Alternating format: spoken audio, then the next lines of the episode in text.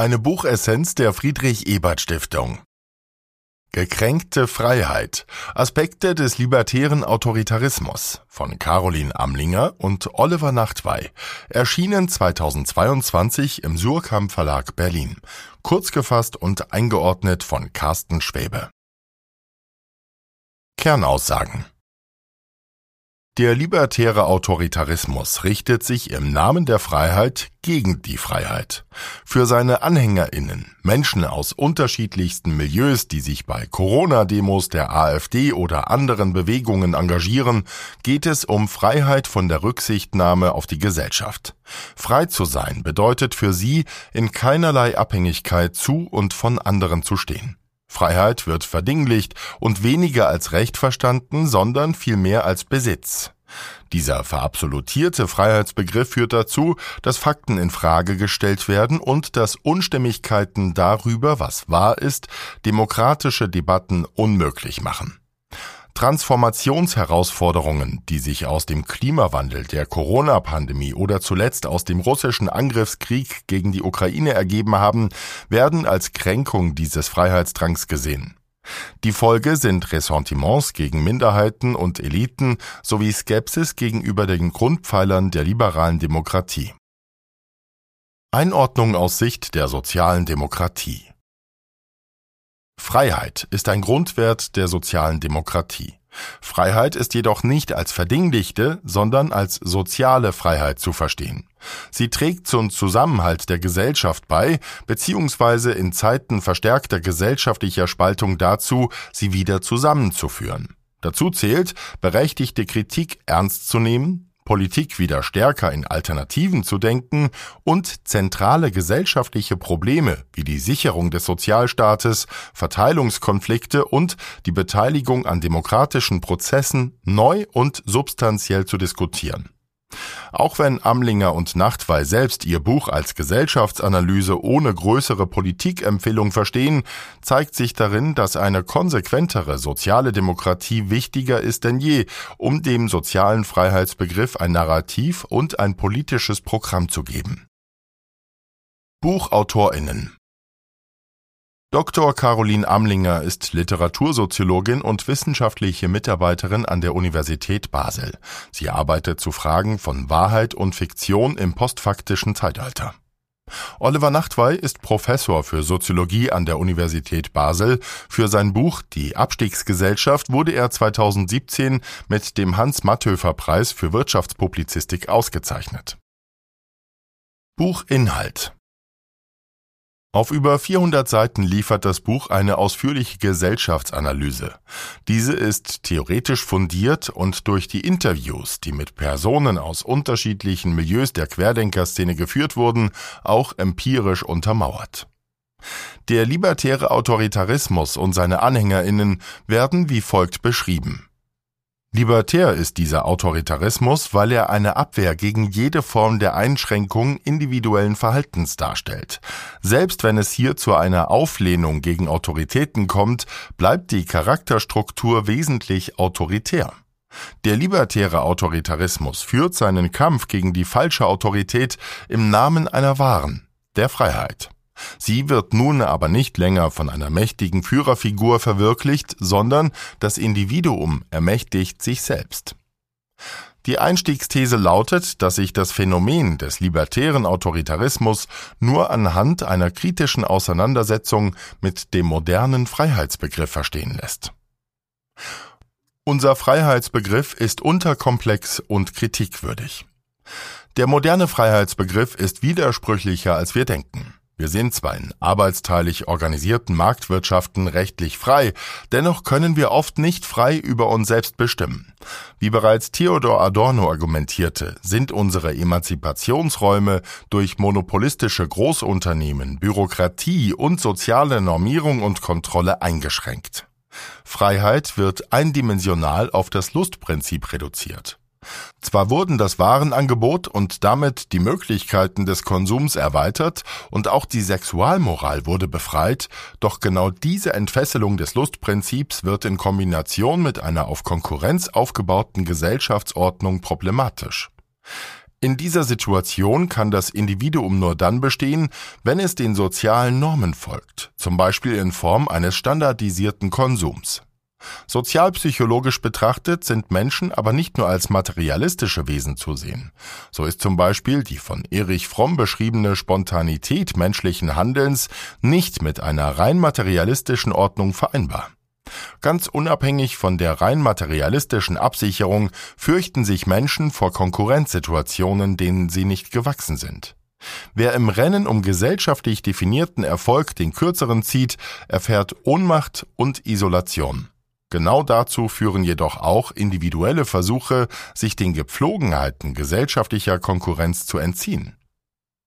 Der Autoritarismus, ob mit Bezug zu einer Führerfigur oder wie im libertären Autoritarismus mit Bezug zu einem verabsolutierten eigenen Ich, stellt den Versuch dar, sich genau dieser Konkurrenzsituation und der damit einhergehenden Isolation und Ohnmacht zu entziehen. Je unkontrollierbarer die gesellschaftliche Lage, desto stärker wird laut Fromm die autoritäre Charakterstruktur im Individuum aktiviert.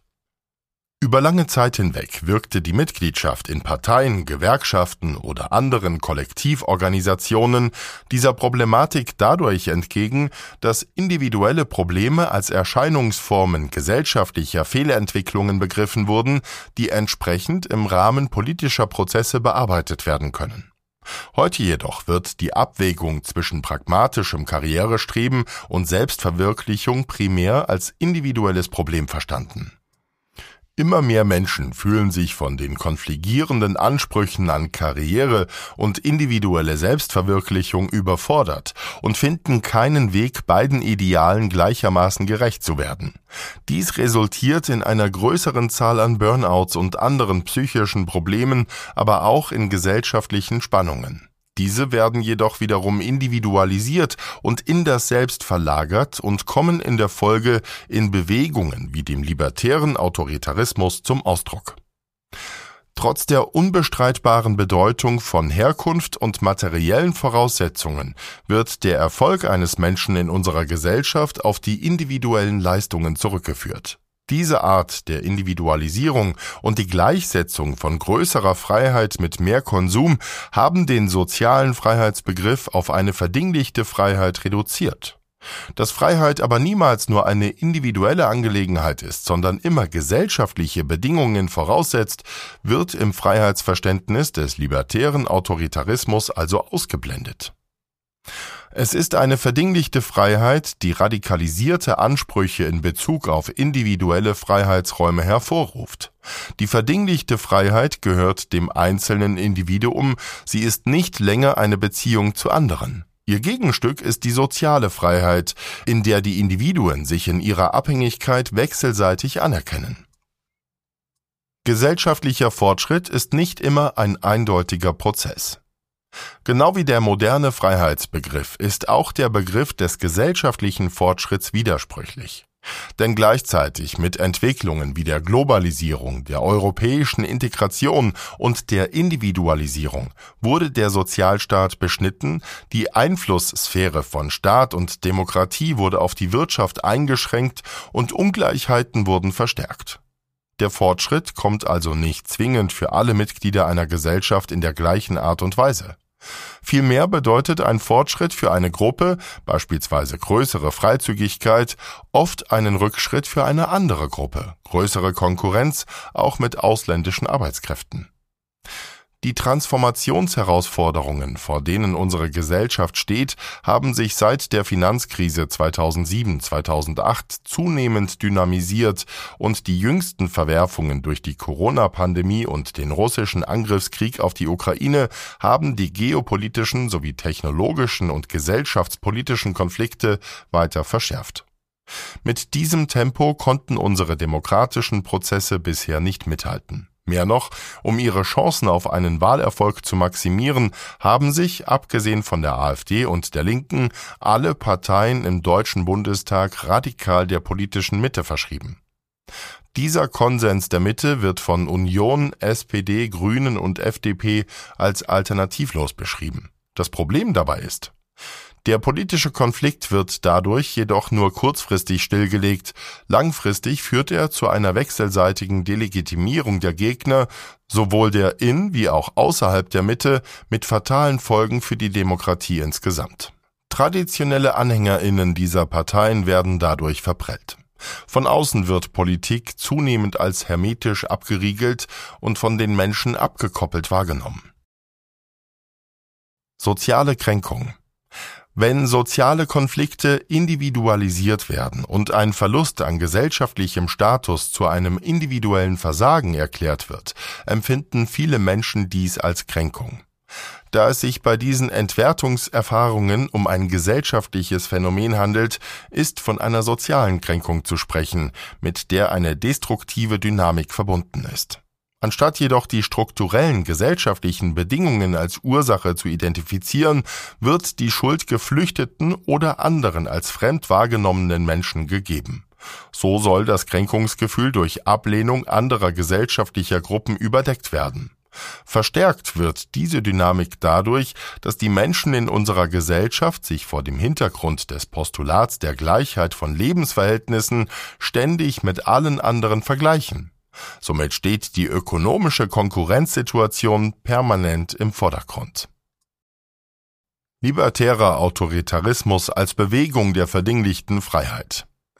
AnhängerInnen von libertär-autoritären Bewegungen wie Pegida oder der Querdenkerszene identifizieren sich nicht mit einer externen Instanz wie einem Führer, sondern in erster Linie mit dem eigenen Ich. Sie können zwar punktuell Gemeinschaften formen, nämlich im Protest gegen Freiheitsbeschränkungen, aus diesen bildet sich jedoch keine dauerhaft stabile Gruppe heraus, sondern lediglich eine lose Sammlung von Individuen. Der autoritäre Charakter dieser Gruppierungen ermöglicht es den einzelnen Mitgliedern, spezifische soziale Kränkungen zu überdecken. Über diese Personen sagen Amlinger und Nachtwey, es ist zum einen die feindselige Abwertung all jener, die das individuelle Freiheitsrecht in ihren Augen missachten, doch nicht nur diese Abwehr anderer Positionen macht ihren autoritären Charakter aus. Sie richten sich zudem grollend gegen übergeordnete Instanzen und projizieren ihren Zorn auf unterlegene Gruppen. Libertär, autoritär sind sie demzufolge, weil sie sich an keine sozial verpflichtenden sozialen Normen mehr gebunden sehen, verinnerlichte Rücksichtsnahmen abgestreift haben und obsessiv auf eine äußere Gefahr fokussiert sind. Innerhalb des Lagers des libertären Autoritarismus gibt es unterschiedliche Figuren. Rebellen zielen auf die Zerstörung gesellschaftlicher Normen ab. Sie lehnen gesellschaftliche Autorität zwar nicht grundsätzlich ab, wollen diese aber möglichst in ihrem eigenen Sinne gestalten. Andere Anhängerinnen des libertären Autoritarismus zeichnen sich dadurch aus, dass sie das Realitätsprinzip aufkündigen und Verschwörungstheorien folgen. Anstöße zum Abdriften in den libertären Autoritarismus mit Interviews von Personen aus unterschiedlichen Milieus soll die Frage beantwortet werden, warum einige Personen aus diesen Milieus libertär-autoritäre Positionen entwickeln, obwohl das Milieu als Ganzes nicht auf die gleiche Art reagiert. Häufig wurde von einschneidenden Erlebnissen wie der plötzlichen Freiheitsbeschränkungen im Rahmen der Bekämpfung der Corona-Pandemie berichtet, die eine radikale Änderung der politischen Einstellung bedingte, andere Menschen, die früher weltoffen waren und sich sozial engagierten, entwickelten nach einem Verlust des sozialen Status fremdenfeindliche Positionen. Personen aus dem ökologischen Milieu nehmen sich häufig als besonders widerstandsfähig wahr, nutzen Techniken der Selbstfürsorge wie Yoga und lehnen Impfungen oder andere Eingriffe in ihre Freiheit ab. Im liberal-intellektuellen Milieu gibt es Personen, die sich als besonders wissend und kompetent ansehen. Sie fühlen sich durch ihre kritische Haltung gegen den Staat oder das Gendern gestärkt. Kritik wird für sie Mittel zum Zweck der Überwindung einer Identitätskrise. Wie die Fallstudien über gefallene intellektuelle Querdenkerinnen und regressive Rebellen zeigen sollen, entwickeln Personen mit unterschiedlichen Hintergründen ähnliche politische Haltungen, die sich gegen bestimmte gesellschaftliche Gruppen sowie gegen Institutionen der liberalen Demokratie wie die Medien richten Trotz ihrer scharfen Kritik an der liberalen Demokratie verstehen sich die libertären Autoritären als Demokraten und begeben sich dennoch auf den rutschigen Abhang der antipolitischen Demokratie, der Abhängigkeitsleugnung und der verdinglichten Freiheit. Die libertären Autoritären der Gegenwart sind demokratisch sozialisiert und bekennen sich zu partizipativen Werten. Sie haben jedoch oft keine Berührungsängste mit Faschisten und sind von der Demokratie derart enttäuscht, dass ihr autoritärer Drift droht, nicht nur vorübergehend eine Rechtskurve zu nehmen, sondern diese auch beizubehalten. Buch Votum Amlinger und Nachtwey selbst verstehen ihr Buch als Gesellschaftsanalyse. Im Schlusskapitel entwickeln sie aber auch Ansatzpunkte für politische Handlungsempfehlungen. Freiheit muss neu, nämlich gesellschaftlich definiert werden und als etwas Soziales verstanden werden. Der individualisierte Liberalismus ist angesichts der Krisen und gesellschaftlichen Verwerfungen gescheitert. Hier besteht eine Chance für die soziale Demokratie. Sie muss ihr Verständnis von Freiheit, das dem von Amlinger und Nachtwey besprochenen Begriff der sozialen Freiheit ähnelt, offensiver kommunizieren. Fragen der Umverteilung, aber auch des Energieverbrauchs und der Mobilität betreffen nicht nur individuelle, sondern gesellschaftliche Entscheidungen und müssen demokratisch neu diskutiert werden.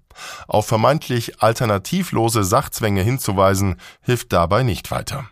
War die Austerität der vergangenen 25 Jahre alternativlos? Nach mehrmaligem Einsatz finanzieller Bazookas wissen wir heute, dass sie das nicht war, dass vielmehr politische Motive im Vordergrund standen. War die Form der Pandemiepolitik alternativlos? Nicht unbedingt. Sie war auch das Resultat einer wenig vorausschauenden Politik und mangelnder systematischer Vorsorge. Das Risiko einer Pandemie war schon lange bekannt. Ist die neoliberale Marktwirtschaft alternativlos? Wahrscheinlich nicht, aber sie wird als einzige mögliche Alternative zu autoritären Regimes wie in China oder Russland präsentiert. Dass auch andere Alternativen denkbar sind, etwa eine Wirtschaftsdemokratie, findet im öffentlichen Diskurs kaum Widerhall. Es bedarf Mut, politische Alternativen grundsätzlich anzusprechen und damit gesellschaftliche Erklärungen für die sozialen Kränkungen zu bieten, die sich politisch bearbeiten lassen. Die Rechtsverschiebung der letzten Jahre ist das Resultat eines politischen Diskurses, in dem keine klaren Alternativen mehr diskutiert werden. Wichtig ist auch, sich nicht von Umfragen beirren zu lassen. Umfragewerte können sich mit neuen Ideen und alternativen Diskursen auch wieder verändern. Die Respektserzählung von Olaf Scholz im Wahlkampf 2021 lieferte erfolgreich eine solche alternative Erzählung, weil sie zum Beispiel die soziale Kränkung derjenigen, die nicht studiert haben oder nicht in Metropolen leben, offen angesprochen hat. Diese Erzählung muss allerdings in einem klaren politischen Programm spürbar werden, mit dem weiteren sozialen Kränkungen, die den systemischen Bedingungen des Kapitalismus entspringen, wirksame politische Maßnahmen entgegengesetzt werden. Das betrifft insbesondere die ökologische und digitale Transformation. Höhere Preise für Emissionen oder Hinweise auf die Notwendigkeit guter Bildung und eines lebenslangen Lernens reichen hier nicht aus. Vielmehr müssen die sozialen Auswirkungen mitgedacht werden, sowie die substanzielle Erneuerung gesellschaftlicher Infrastrukturen wie im Bildungssystem, dem Mobilitätssystem oder dem Energiesystem. Wenn hierfür die im Grundgesetz verankerte Schuldenbremse überwunden werden muss, sollte dies als politische Alternative klarer öffentlich erklärt werden.